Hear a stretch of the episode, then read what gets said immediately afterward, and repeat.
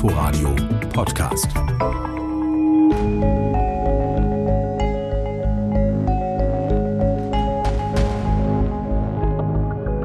Es gibt auf Instagram eine Seite, auf der posten schwarze Menschen Alltagssituationen, die ihnen so in Deutschland passiert sind. Bürgeramt. Bei der Wohnsitzummeldung wurde ich gefragt, ob ich überhaupt einen deutschen Pass besitze. Als ich 15 war, wollte ich unbedingt ein Auslandsjahr in Japan machen. Ich wurde mit der Begründung abgelehnt, dass Japaner ein blondes Mädchen erwarten würden und dass man denen das nicht antun könne. Gestern Abend fragte mich ein alter weißer Mann, ob er ein Foto von mir machen könnte, um es seiner Afrika-Reisegruppe zu zeigen. Ich bin immer noch sprachlos. Fremde Frau fasst mir im Bus ungefragt in den Afro. Ihre Haare riechen so gut und sind so lockig. Aber mir wären die Haare zu ölig, sagt sie zu ihrer Sitznachbarin. Der Insta-Account heißt Was ihr nicht seht, also was deutsch gelesene Deutsche, also Weiße, nicht sehen. Den Alltagsrassismus, den Schwarze, aber auch andere Menschen in Deutschland erfahren, die nicht diesem Erscheinungsbild entsprechen. Ungefragt werden sie angefasst, beleidigt, bäh und verurteilt. Ihnen wird nicht zugetraut, Deutsch zu sprechen. Sie werden in der Schule, auf dem Arbeits- und Wohnungsmarkt benachteiligt. Und Rassismus tötet. Im Februar jährte sich der rassistische Anschlag auf neun Menschen in Hanau. Der RBB hat eine Bestandsaufnahme gemacht. Drei Wochen haben Kolleginnen und Kollegen von mir zu strukturellem und zum Alltagsrassismus in Berlin und Brandenburg recherchiert. Im Team dabei waren Viktoria Kleber und Eftimis Angeludes. Hallo, ihr beiden. Hallo. Hallo. Seit dem gewaltsamen Tod des US-Amerikaners George Floyd durch weiße Polizisten und der Black Lives Matter-Bewegung hat sich ja viel getan, auch in Deutschland. Hunderttausende sind auf die Straßen gegangen. Es wird viel lauter über Rassismus diskutiert. Welche Art von Rassismus haben denn die Protagonisten eurer Geschichten in Berlin und und Brandenburg erlebt? Rassismus jeglicher Form. Das, äh, da ist auch Alltagsrassismus drin, aber auch struktureller Rassismus. Wir hatten äh, Menschen, die über alltägliche Diskriminierung gesprochen haben, auf dem Wohnungsmarkt oder auf dem Arbeitsmarkt. Wir hatten Menschen, die äh, auch ähm, bei Behörden zum Beispiel benachteiligt werden. Da handelt es sich ja eher um strukturellen Rassismus. Gehen wir mal ins Detail. Euer sechsköpfiges Team hat zu ganz verschiedenen Themen recherchiert, zu rassistischer Polizeigewalt, zu Diskriminierungen von Sinti und Roma, zur Opferberatung in Brandenburg. Und ich möchte mit euch ja jetzt auf die Themen gucken, gucken, die ihr beide gemeinsam recherchiert habt. Das war vor allem die Diskriminierung auf dem Wohnungsmarkt und der Rassismus in Schulen. Eftimis, fangen wir mal mit deiner Recherche ähm, zum Alltagsrassismus an, nämlich wenn Menschen mit ausländisch klingenden Namen bei der Suche nach einer Wohnung benachteiligt werden. Wie bist du denn auf das Thema gekommen? Das ist ein Thema, das sehr bekannt ist äh, unter Menschen, die Migrationshintergrund haben oder äh, von der Gesellschaft rassifiziert werden. Die spüren das nämlich am eigenen Leib. Es ist weitaus schwieriger, als äh, Menschen mit ausländisch klingendem Namen eine Wohnung zu finden, als das meistens für Menschen mit deutsch klingendem Namen der Fall ist. Und ähm, durch eine Umfrage, die wir auf RBB24 auf Instagram gemacht haben, sind wir darauf gestoßen, dass die meisten Menschen, die sich zurückgemeldet haben, gesagt haben, es ist schwierig, eine Wohnung zu finden. Ich befürchte, ich werde auf dem Wohnungsmarkt diskriminiert. Manche hatten sogar Beispiele, die sie uns mitgebracht haben. Und diese Beispiele haben wir uns angeschaut. Das war ein Fall in Berlin, wo natürlich immer die Antwort kommt, der Berliner Wohnungsmarkt ist sehr angespannt. Aber es gab auch ein Beispiel aus Beskow in Brandenburg. Und da ist der Wohnungsmarkt nun längst nicht so angespannt. Die Antidiskriminierungsstelle des Bundes hat letztes Jahr eine repräsentative Umfrage durchgeführt und die belegt, dass rund ein Drittel der Wohnungssuchenden mit Migrationshintergrund nach eigenen Angaben schon rassistische Diskriminierung bei der Wohnungssuche erlebt haben.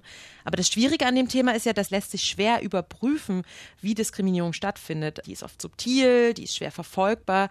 Also wie konntet ihr da auch die Umfragen, die ihr zurückbekommen habt, dann auf dem Wohnungsmarkt prüfen mit euren Protagonisten? Es gibt eine wirklich gute Methode, um das festzustellen und die wurde durchaus auch von unserer Protagonistin in Berlin angewendet, ohne dass sie unbedingt institutionell begleitet oder beratet worden ist, nämlich einfach einen Makler anzurufen, einmal mit ihrem Namen, dem ausländisch klingenden Namen, und zehn Minuten später mit einem deutsch klingenden Namen anzurufen. Also in diesem Fall hat unsere Protagonistin angerufen, hat ihren Namen angegeben, der Makler hat ihr gesagt, dass die Wohnung bereits vermietet sei. Zehn Minuten später ruft sie noch einmal an. Der Makler erkennt ihre Stimme nicht. Sie stellt sich als äh, Sabine vor, Sabine Krüger, wenn ich mich nicht irre. Und der Makler lädt sie dann ganz herzlich zu einer Wohnungsbesichtigung ein. Und äh, daraufhin hat unsere Protagonistin auch den Beweis dafür, dass sie diskriminiert worden ist. Hat das dem Makler gesagt. Äh, der hat dann nicht wirklich antworten können, wie ihr euch das vorstellen könnt. Ja, aber also er hat dann einfach äh, ihre Anfrage ignoriert oder also irgendeine Reaktion muss er ja zeigen. Wie kann dann eine Prota deine Protagonistin dagegen vorgehen, wenn sie sowas feststellt? In diesem Fall ist es tatsächlich schwierig, weil es ein Telefonat war. Sehr viele andere Bewerber, die diskriminiert worden sind und das testen möchten, machen das per E-Mail. Und wenn sie dann den Beleg dazu haben, dass sie diskriminiert worden sind, das auch schriftlich, wie gesagt, auch per E-Mail, dann können sie sich an die Fachstelle gegen Diskriminierung auf dem Wohnungsmarkt wenden. Dort werden sie begleitet, beratet und können auch äh, juristische Hilfe ähm, suchen und gegebenenfalls dagegen klagen oder einen Vergleich starten, zum Beispiel mit dem Wohnungsunternehmen. Die Protagonistin, von der du gerade sprichst, die hat dann auch von dir die Frage gestellt bekommen, ob sie ein anonymisiertes Bewerbungsverfahren bei der Wohnungssuche für besser halten würde. Und sie ist aber dagegen. Man könnte vielleicht irgendwo anfangen, eine Veränderung reinzubringen. Aber es sollte nicht Sinn der Sache eigentlich sein. Ich finde, die Menschen sollten frei sein, ihren Namen, ihr Äußeres zeigen zu können. Und ich finde es einfach traurig, äh, im Hintergrund stehen zu müssen und sagen, okay, ich gehe den Weg jetzt anonym ein. So, es soll, es soll ja nicht so sein. So, warum soll ich mich für meinen Namen schämen? Warum soll ich mich zurückhalten? Warum soll ich mein Äußeres nicht zeigen? So, es soll nicht Sinn der Sache sein. Ja, Timis, du hast ja nicht nur mit ihr gesprochen und mit Immobilienfirmen, sondern auch mit Opferberatungsstellen. Was sagen die denn zu dem Fall? Was kann man tun als Betroffener, als Betroffene, wenn man ja einen ausländisch klingenden Namen hat und aber nicht diskriminiert werden möchte? Welches Verfahren wäre denn dann hilfreich? Da kann ein zum Beispiel in Berlin die Fachstelle gegen Diskriminierung auf dem Wohnungsmarkt beraten und da kann sich ein Betroffener, eine Betroffene mithilfe der Fachstelle an das Wohnungsunternehmen wenden, an den Makler wenden oder an den Eigentümer wenden und äh, dort mit Verweis auf den E-Mail-Verkehr, auf den Beweis also, dass man diskriminiert worden ist, sagen, okay, Sie sehen, hier habe ich den Beweis, nun können Sie sich überlegen, was Sie lieber machen würden damit. Ob Sie lieber vor Gericht ziehen würden, da äh, sind die Aussichten äh, mit dem allgemeinen Gleichbehandlungsgesetz mittlerweile sehr gut. Oder Sie können einen Vergleich machen oder dem oder der Betroffenen die Wohnung anbieten letztendlich. Das passiert leider in wenigen Fällen. Das hält leider auch viele Betroffene davon ab, sich an die Fachstelle gegen Diskriminierung auf dem Wohnungsmarkt zu wenden. Vom Immobilienmarkt hast du eine Rückmeldung bekommen, also vom Wohnungsunternehmen Berlin-Brandenburg, kurz BBU. Und die meinten, dass Diskriminierung auf dem Wohnungsmarkt nur stattfinden würde, weil es einen Wohnungsmangel gäbe. So sagt der Pressesprecher des Wohnungsunternehmens Berlin-Brandenburg, David Eberhardt. Ich denke, das wesentliche Problem des Berliner Wohnungsmarkts ist, ist die Knappheit von bezahlbarem Wohnraum. Und da muss man ansetzen, weil wenn es genug Wohnungen gibt, solche Probleme sich schlicht nicht mehr stellen. Wenn die Wohnraumversorgung für alle sichergestellt ist, spielt Diskriminierung keine Rolle mehr. Was hältst du von diesem Argument, Eftimis? Ja, Rassismus als Problem lässt sich ja nicht durch Wohnungsbau lösen. Rassismus sitzt tief in den Menschen drin und das kann man nicht einfach mit vier Wänden beheben. Selbst wenn es unglaublich viele Wohnungen, leere Wohnungen, freistehende Wohnungen in Berlin geben würde, heißt das ja nicht, dass äh, trotzdem nicht diskriminiert werden würde. Das mhm. würde dann wahrscheinlich heißen, dass Menschen mit Migrationshintergrund oder ausländisch klingenden Namen in ähm, ja nicht besonders beliebten Nachbarschaften, Kiezen Berlins unterkommen würden. Ich höre die Aussage gerade zum ersten Mal und bin ein bisschen schockiert, weil ich mich auch wundere, äh, wir haben nun mal nicht genügend Wohnungen in Berlin. Und was ist bis dahin? Also sollen sich bis dahin Menschen mit ähm, anders klingendem Namen, ähm, was sollen die denn bis dahin machen? Also das ist ja keine Antwort auf die Frage, die, die wir derzeit auf dem Wohnungsmarkt haben. Absolut. Also ich finde die auch etwas schockierend. Vor allem macht der ähm, Sprecher sich damit ganz schön einfach. Ähm, Eftimis, was sagst du denn nach deiner Recherche? Ähm, was müsste denn eigentlich von Gesetzgeberseite deiner Meinung nach getan werden? Weil das kann ja wirklich nicht die Lösung sein, was der Herr Eberhard da sagt. Es müssen mehr Wohnungen gebaut werden. Wie du schon sagst, dann löst man damit nicht das Problem des Rassismus. Also wie kann man wirklich gegen Diskriminierung vorgehen, deiner Meinung nach? Also mich äh, schockiert auch das Verfahren der Testings in dem Sinne, dass äh, Betroffene selbst zum, äh, zum Hörer greifen müssen, selbst E-Mails sch schreiben müssen, um zu testen, um zu beweisen, dass sie diskriminiert werden.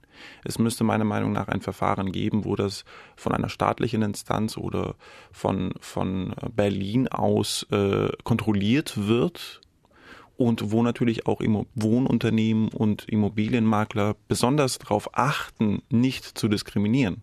Jetzt ist eigentlich ein Betroffener völlig auf sich allein gestellt. Man muss selber beweisen, dass, dass man diskriminiert worden ist. Man muss selber mithilfe der, äh, der Beratungsstelle ein Verfahren äh, beginnen. Mhm um, um äh, sein Recht zu finden, um äh, durchzusetzen, dass man gleich behandelt wird. Gibt es denn da Bestrebungen oder eine Dynamik, die du siehst in der Politik, oder ist das so ein Thema, was noch komplett äh, verschlafen wird? Ich sehe da nicht wirklich eine Dynamik in der Politik. Und ähm, ich glaube, es wäre auch schwer durchzusetzen, weil man sich eben genau hinter der Wohnungsnot verstecken kann. Eines hat zumindest die Umfrage der Antidiskriminierungsstelle gezeigt, die ich vorhin äh, zitiert habe, dass es in Deutschland insgesamt ein Problembewusstsein für die Diskriminierung gibt. Also 83 Prozent der in der Umfrage befragten Menschen gehen davon aus, dass es deutliche Nachteile für Menschen mit ausländisch klingenden Namen auf der Wohnungssuche gibt. Anders sieht es mit dem Bewusstsein beim Thema Rassismus an Schulen aus. Dieser strukturelle Rassismus scheint vielen LehrerInnen gar nicht bewusst zu sein.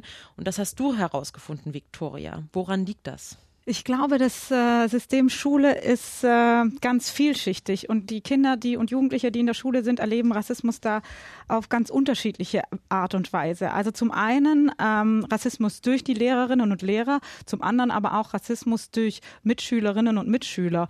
Und ähm, aus diesen vielen verschiedenen Ebenen eben rauszukommen, ist, ist für Menschen, die diskriminiert werden, nicht einfach. Vor allem, weil Schule eben auch so allumfassend ist und das ein Bereich ist, wo jeder jeden Morgen wieder hin muss, über Jahre hinweg.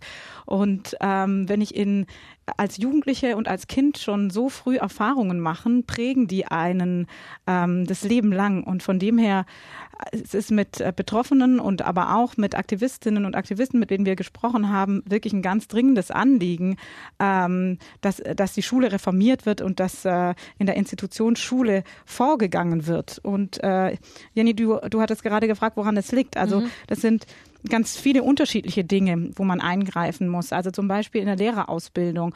Oft, ähm, wenn Lehrer ausgebildet werden, ähm, gibt es an vielen Unis äh, sind, gibt es gar keine Pflichtseminare zu dem Thema Rassismus. Ähm, die sind sich ganz oft gar nicht bewusst, Lehrerinnen und Lehrer, wenn die ins Berufsleben starten, ähm, dass sie vielleicht unterbewusst ähm, Menschen diskriminieren. Und zwar unterbewusst, weil wir eben in einer Gesellschaft groß werden, wo wir ganz viele Vorurteile gegenüber anderen Menschen haben und die ähm, im Studium nicht ähm, gezielt, darauf nicht gezielt eingegangen wird. Und ähm, dass Menschen, dass Schülerinnen und Schüler es mit Migrationshintergrund schwieriger haben in der Institution Schule, auch was das Thema Bewertung betrifft, hat uns Saraya Gomez erzählt. Wir sehen zum Beispiel durch Studien äh, wie die sogenannte Max versus Murat Studie. In dieser Studie hat man Lehramtsstudierenden einen äh, Text zum Korrigieren gegeben und die Lehramtsstudierenden haben dann diese Texte bewertet und wir konnten sehen, dass die sogenannten Max dann eben im Durchschnitt etwa eine halbe äh, Note besser bewertet wurden als die Murats. Äh, und da an, solchen Verfahren können wir in irgendeiner Form messen, inwieweit eben so ein unbewusste Vorurteile, unbewusste Stereotype auf eben unter anderem Notengebung wirken. Aber die wirken nicht nur auf Notengebung, sondern auch natürlich im äh, Kontext von Sozialverhalten. Das heißt, wir wissen, dass bestimmte SchülerInnen vielleicht als größer wahrgenommen werden, als aggressiver. Und äh, das wirkt sich dann natürlich auf in sozusagen all den erzieherischen Maßnahmen. Wer äh, kriegt eher schneller vielleicht eine Konsequenz zu spüren oder einen Schulausschluss und wer eben nicht. Was sagt sie denn dazu, wie Lehrer in Seminaren lernen sollen, äh, gegen ihre Rassismen vorzugehen? Also welche Rassismen hat man denn im Kopf und wie lernt man dagegen vorzugehen? Vorzugehen, um alle Schüler und Schülerinnen möglichst gleich zu behandeln?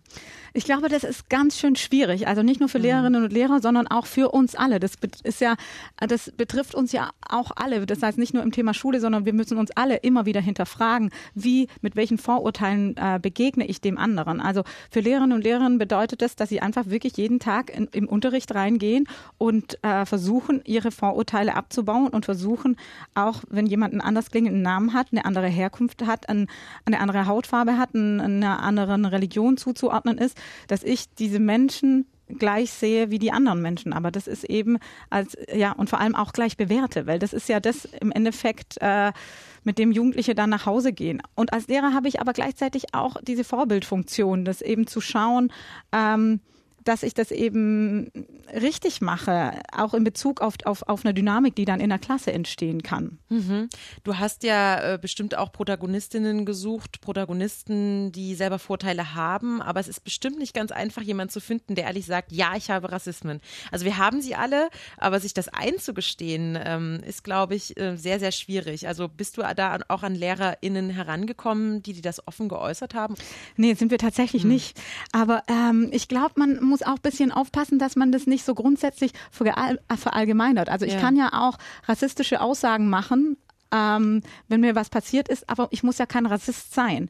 Und die Aussagen kann ich ja dann auch immer wieder hinterfragen. Ne? Ich habe mit Saraya Gomez auch darüber gesprochen, ähm, dass es immer wieder vorkommt, dass ähm, äh, vor allem in Neukölln oder in Kreuzberg, dass es Schulen gibt, wo der Migrationsanteil so hoch ist und die Lehrerinnen und Lehrer aber immer wieder sagen, ich habe vor allem Probleme mit Kindern, die einen arabischen Migrationshintergrund haben. Saraya Gomez habe ich dann gefragt, ist denn das schon rassistisch? Jedes Mal, wenn eine Gruppe aufgemacht wird in einer solchen Absolutheit, da werde ich auf jeden Fall hellhörig und äh, würde auf jeden Fall nachfragen, was denn damit gemeint ist, weil also ich kenne ja niemanden auf der Welt, der jedes äh, Teil einer gro sogenannten Gruppe kennt und äh, damit eine äh, Aussage machen kann. Was äh, wir ernst nehmen können, ist, was die LehrerInnen erzählen an ihrem Empfinden und gucken können, ähm, woran kann das liegen, den Unterricht beobachten, schauen, wie sie in der Interaktion mit bestimmten SchülerInnen sind. Was ich sagen kann, da äh,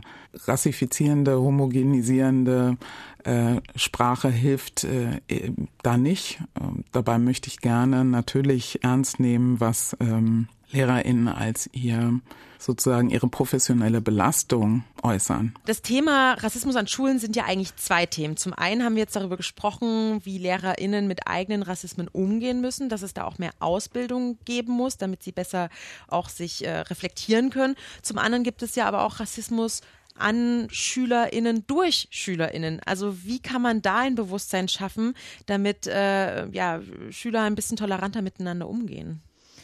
Das ist eben eine andere Sache. Das ist ja. einfach, die Schülerinnen und Schüler werden natürlich geprägt durch ihr Elternhaus und das, was da vorgelebt wird, ähm, kommt natürlich dann in der Schule, in der Klasse wieder zusammen.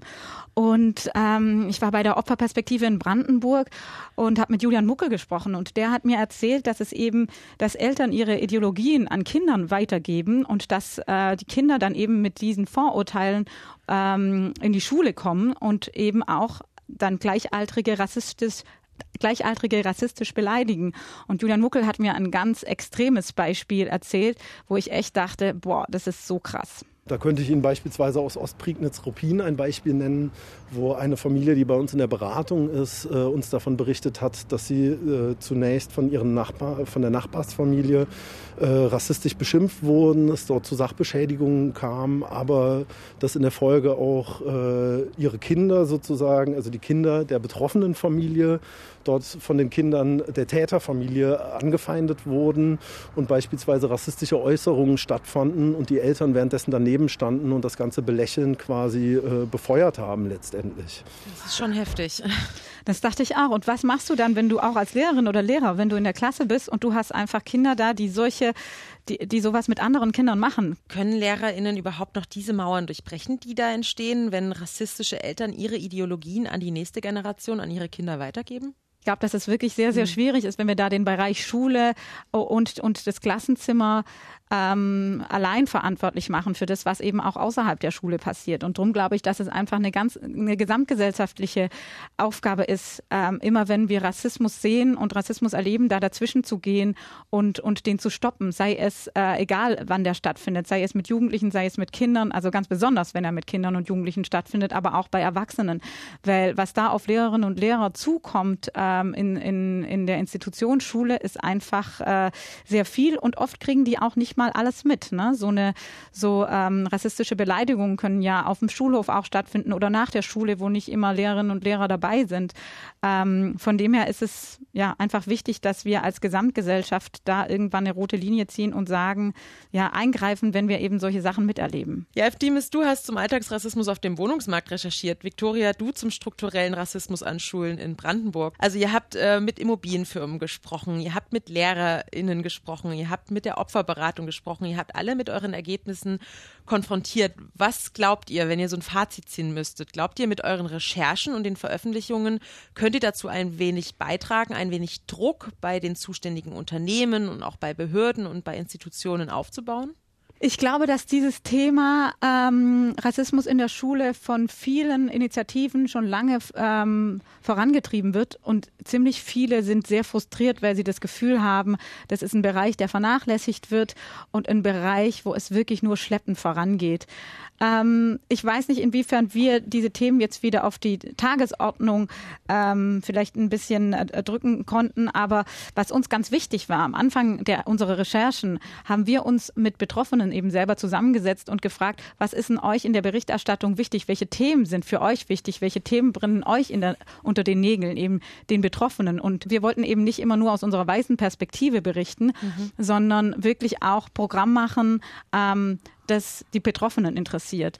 Und ähm, da, da war eben ganz klar ähm, das Thema äh, Schule und Rassismus, aber auch äh, Alltagsrassismus und äh, ja, natürlich hoff, hofft man, dass man zu Diskussionen anregt, aber inwieweit äh, man das vorantreiben kann, ist, äh, ist eine andere Frage. Ja, zu dem Thema ähm, weiße Perspektive komme ich gleich nochmal zurück. Aber Eftimis, kannst du auch ein Fazit ziehen? Was sagst du? Wird sich was auf dem Wohnungsmarkt ändern, indem man Druck als, als Journalist aufbaut mit so einem Thema? Ich finde es auch als sehr, sehr wichtig, über diese Perspektive zu berichten und über die Probleme von Menschen mit Migrationshintergrund zu berichten. Allerdings äh, befürchte ich, dass solange es, äh, solange es in der Gesellschaft einen Mechanismus gibt, die diese Erfahrungen abstreitet, solange wird es leider keinen großen Fortschritt geben.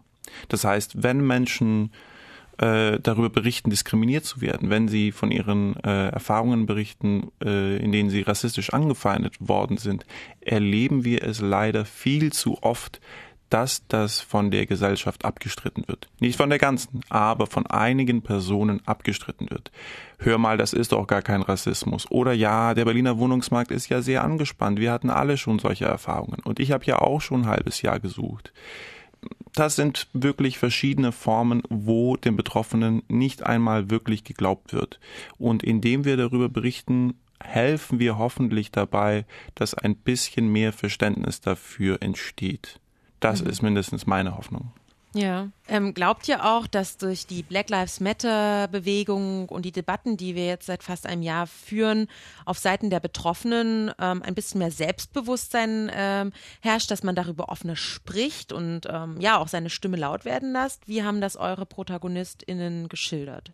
Also ich glaube auf jeden Fall, dass es ein höheres Selbstbewusstsein gibt, auch weil man durch die Black Lives Matter Proteste gesehen hat, hat, wie groß diese Bewegung eigentlich ist. Und ich glaube, das hat die Community ähm, in sich selber doch sehr gestärkt, dass sie auch trauen, jetzt ihre Forderungen ähm, zu sagen. Also nicht nur die, die sowieso schon aktiv waren in dem Bereich, verschiedene Initiativen, sondern auch ganz konkret Individuen, dass die ähm, öfters sich jetzt trauen, für sich aufzustehen.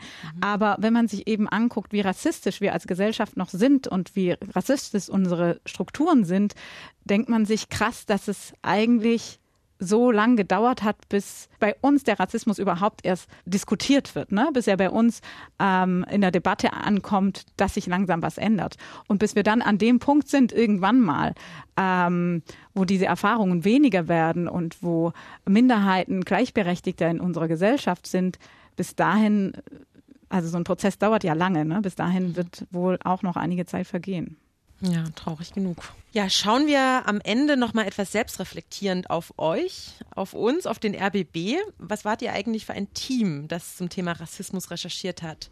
Und ja, und welche Rolle spielt Rassismus vielleicht auch in eurem eigenen Leben? Jenny, das war so krass, als wir das erste Teamtreffen hatten. Wir haben uns alle angeguckt. Weiß, weiß, weiß, weiß, weiß, weiß, weiß. Da saßen viele deutsche Kartoffeln und manche hatten doch einen anderen klingelnden Namen. Aber wir dachten erst, huch, ähm, schaffen wir das überhaupt so? Aber ähm, ich denke, dass es ganz wichtig ist, dass gerade ähm, weiße Kartoffeln sich dessen bewusst werden, dass auch sie Expertinnen und Experten im Thema Rassismus sein können und dass es eben, dass eben nicht nur, wenn ich die Rassismuserfahrung gemacht habe, ich ähm, Experte, automatisch Experte in diesem Thema bin, sondern dass wirklich alle ex zu Expertinnen und Experten werden müssen.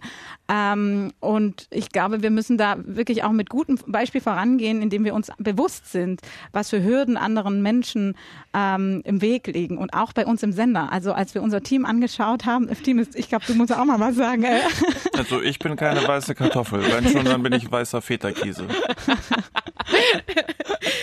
Der Grieche spricht. Ja, nee, tatsächlich. Erzähl mal, wie war es für dich, F-Team? Die Frage, die, die da auftritt, ist, ob Menschen, die solche Erfahrungen nicht gemacht haben, auch darüber berichten können. Das können sie auf jeden Fall und das sollen sie auch. Aber genauso wichtig ist es, Menschen mit äh, Erfahrungen, die diskriminiert worden sind, die rassistische Anfeindungen erfahren haben, die einfach von einem anderen, äh, von einer anderen Perspektive berichten können, äh, auch zu Wort kommen zu lassen. Mhm. Das heißt jetzt nicht, dass ich jetzt unbedingt diese Person äh, bin, aber äh, in unserem Team äh, haben wir unseren Möglichkeiten entsprechend ein diverses Team aufgestellt, das äh, eigene Perspektiven mit einbringen konnte. Wir hatten ja auch noch ähm, Ismahan Alboa mit an Bord, ähm, die genau. hat türkischen Migrationshintergrund, aber ich habe mir so gedacht, im Idealfall, ähm, wenn wir ein paar Jahre weiter wären und in den Prozessen schon ein bisschen weiter voran wären, dann äh, wäre das gar nicht schlimm, dass wir ein weißes Team sind, das über Rassismus ähm, berichtet. Dann ähm, sitzen unsere Kollegen, die vielleicht eine schwarze Hautfarbe haben, eben in anderen äh, Plätzen in der Redaktion und äh, sind dann Expertinnen und Experten für Gesundheit oder für Verkehr oder für Politik oder für andere Dinge. Mhm. Aber wir haben uns in diesem Zuge schon auch innerhalb des Teams gefragt, ähm, warum sind wir denn so weiß? Wie sieht denn unser Sender aus? Ähm, wie sehen denn unsere Kolleginnen und Kollegen aus? Und ähm, haben ja, dann besonders bunt ist der RBB auch nicht.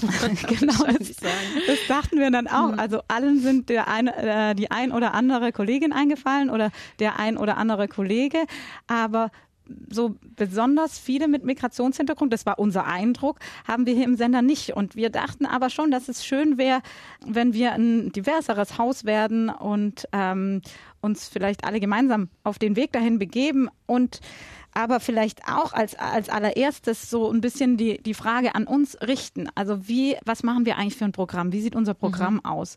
Ähm, sind wir da, fordern wir da gewisse Vorurteile? Also wie sind die Menschen mit Migrationshintergrund, die bei uns im Programm auftreten? Sind das alle, verkaufen die alle nur ausschließlich Gemüse? Arbeiten die ausschließlich im Supermarkt? Oder kommen die als Expertinnen äh, und Experten vor?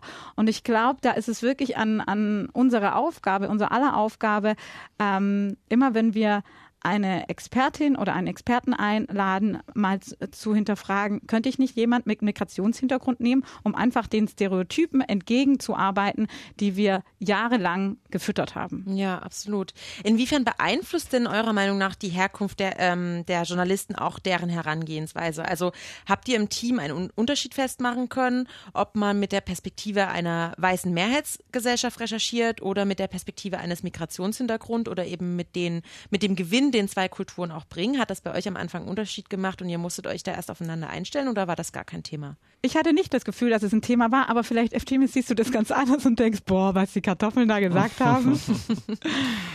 Also bei unseren ersten Treffen hat natürlich jeder seine eigene Perspektive, seine eigenen Themen vorgeschlagen. Da hat man schon äh, festgestellt oder feststellen können, dass es natürlich äh, äh, unterschiedliche Erfahrungswelten sind, die jeder mit sich bringt. Mhm. Und das ist nicht schlecht, das ist gut. Denn jeder kann seine eigene Perspektive mit einbringen und neue Themen vorschlagen, die dem anderen vielleicht gar nicht einfallen. Mir fällt zum Beispiel sehr auf, dass äh, in der Öffentlichkeit vor allem eine akademische Debatte stattfindet über Rassismus und dabei vielleicht der Alltagsrassismus den jemand äh, erlebt, vielleicht ein bisschen außer Acht gelassen wird. Das ist vielleicht aber nur auch mein Eindruck. Hast du da ein Beispiel? Also woran machst du das fest oder woran siehst du das? Das heißt gegebenenfalls auch auf Menschen achten, die im Billiglohnsektor arbeiten, unter sehr schwierigen Bedingungen, wie wir jetzt unter Corona feststellen konnten. Dass man vor allem auch darüber berichtet, unter welchen Bedingungen diese Menschen arbeiten ja. und äh, falls das äh, äh, zutrifft, wie sie ausgebeutet werden öfters. Okay, dann noch ein kurzer Blick in die Zukunft. Was müsste sich eurer Meinung nach im RBB ändern? Victoria, du hast es gerade schon angesprochen, man müsste auch öfter mal ExpertInnen mit Migrationshintergrund zu Wort kommen lassen. Ähm, aber was muss sich noch ändern, damit wir einen diverseren Blick bekommen nach innen und nach außen?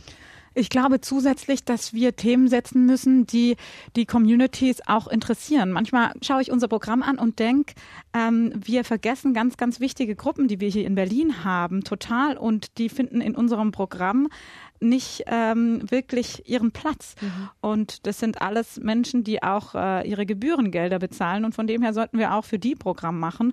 Und äh, ich glaube, ein Weg, um für die ganz einfach Programm zu machen und auch ihre ähm, Wünsche und Interessen zu kennen, ist, wenn wir einfach mehr von äh, den Minderheiten hier im RBB einstellen und mehr Kolleginnen und Kollegen mit Migrationshintergrund hier haben, dass wir ein noch diverseres Haus werden, ähm, das einfach alle möglichen äh, Communities im Blickfeld hat. Ja, wie, wie ihr schon gesagt habt, wahrscheinlich ist es ähm, der Idealfall und ich hoffe, dass wir da irgendwann in ein paar Jahren hinkommen, dass wir nicht mehr darüber reden müssen, wie ein Storyteam zum Thema Rassismus zusammengesetzt ist, weil der ganze Sender so divers ist, dass in allen ExpertInnengruppen äh, ja, verschiedene Menschen arbeiten mit sehr verschiedenen journalistischen Perspektiven.